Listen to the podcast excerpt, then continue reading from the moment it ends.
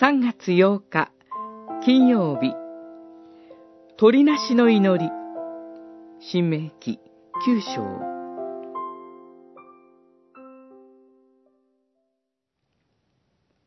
主に祈っていった。主なる神よ。あなたが大いなる見業をもって救い出し、力強い御手をもって、エジプトから導き出されたあなたの修行の民を滅ぼさないでください。あなたのしもべ、アブラハム、イサク、ヤコブを思い起こし、この民の堅くなさと、逆らいと、罪に三顔を向けないでください。九章二十六節、二十七節。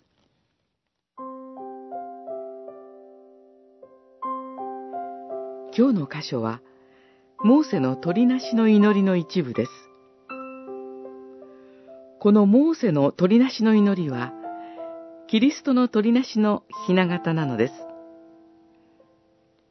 神の民、イスラエルの堅くなさ、驚くべき罪の深さがこの章に表されています。神の民が偶像礼拝に陥ったのです。しかも、今日も生きている立法、実会を授かっている最中にです。モーセは激しく怒り、実会の二枚の板を叩き割りました。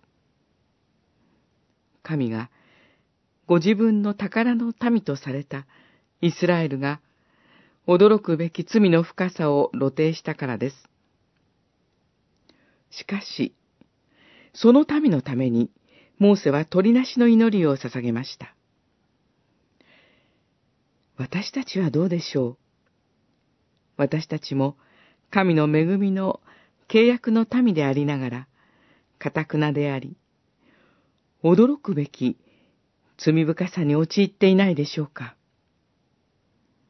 モーセがそうであったように、私たちには、恵みの契約の中保者、イエス・キリストがおられます。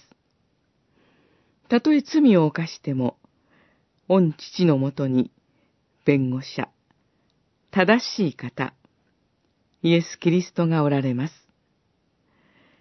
神の右の座におられるキリストイエスが私たちのために鳥なしの祈りをなさっているのです。